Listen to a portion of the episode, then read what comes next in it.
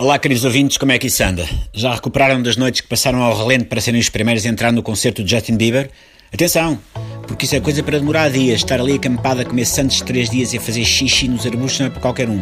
Até o Steven Seagal, que é um gajo rijo, se calhar desistia logo ao fim de 20 minutos.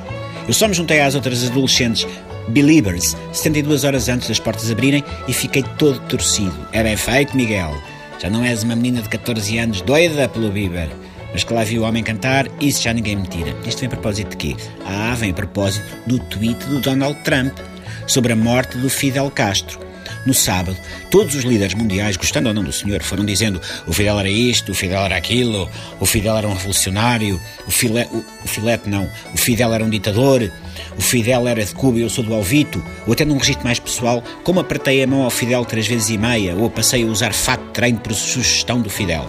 Ou uma vez fui ao cinema e estava lá o Fidel a comprar bilhetes para ver os Transformers.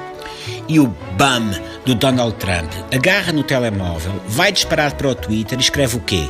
Fidel Castro está morto. Fidel Castro is dead. Com ponto de exclamação.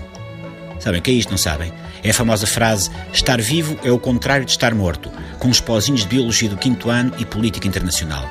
É como se a Lili Canessas e o Nuno Rogério tivessem escrito o tweet a meias.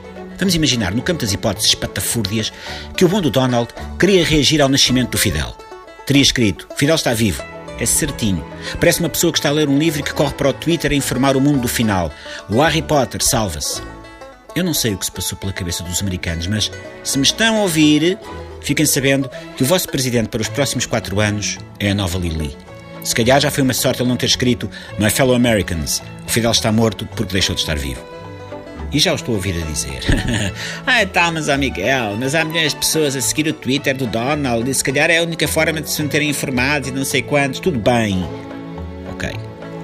Mas se há pessoas que sabem o que se passa no mundo pelo Twitter do Donald, se calhar é de aproveitar ele começar a informar o seu eleitor médio de coisas como a Terra é que gira à volta do Sol, Baleia é um mamífero, a Hillary teve mais votos do que eu, Jesus nunca defendeu o direito de alguém ter uma metralhadora em casa uma tautologia, não é uma doença de pele. Fica a ideia. Ah, eu ansei pelos próximos tweets informativos do Donald. Não sei se temos homem, mas temos Lili. Já não é mau. Até amanhã.